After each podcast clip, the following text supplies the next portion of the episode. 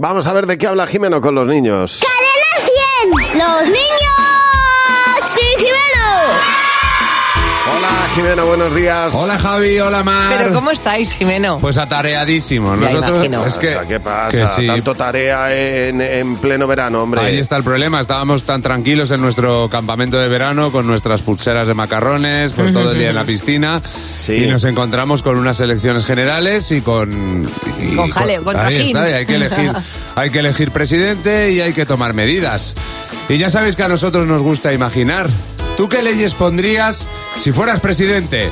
Porque no existiera el inglés en España, porque es muy complicado y hay que estudiar mucho. Que en vez de coches, pu- eh, en bicicleta, en vez de en vez de mm, en vez de fábricas, juegos, no no roben a lo a- no maten porque sí y mm, prohibiría eh, fumar y yendo a las fábricas de fumo eh, decirles que no tenemos que eh, hacer más fumo y así no fumamos.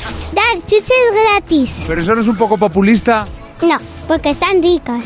Ya, pero es que se caen los dientes. Da igual, así mejor, viene el ratoncito Pérez. Mm, Que no se puede pillar con coches, que no nos enfademos, porque si no se asustan los niños y se ponen tristes y eso. Que haya menos contaminación. Tengo miedo de que se acabe la humanidad. La gente tiene que leer. ¿Qué libros pondrías como obligatorios? El de Ricito de Oro. Claro. Me gusta mucho que esté al- a la par matar y fumar. Ahí está. que se acaben ya, por favor, las fábricas de fumo. De fumo. Sí, De ahí- total, ¿Os total. acordáis de ese chiste, no? ¿Cuál?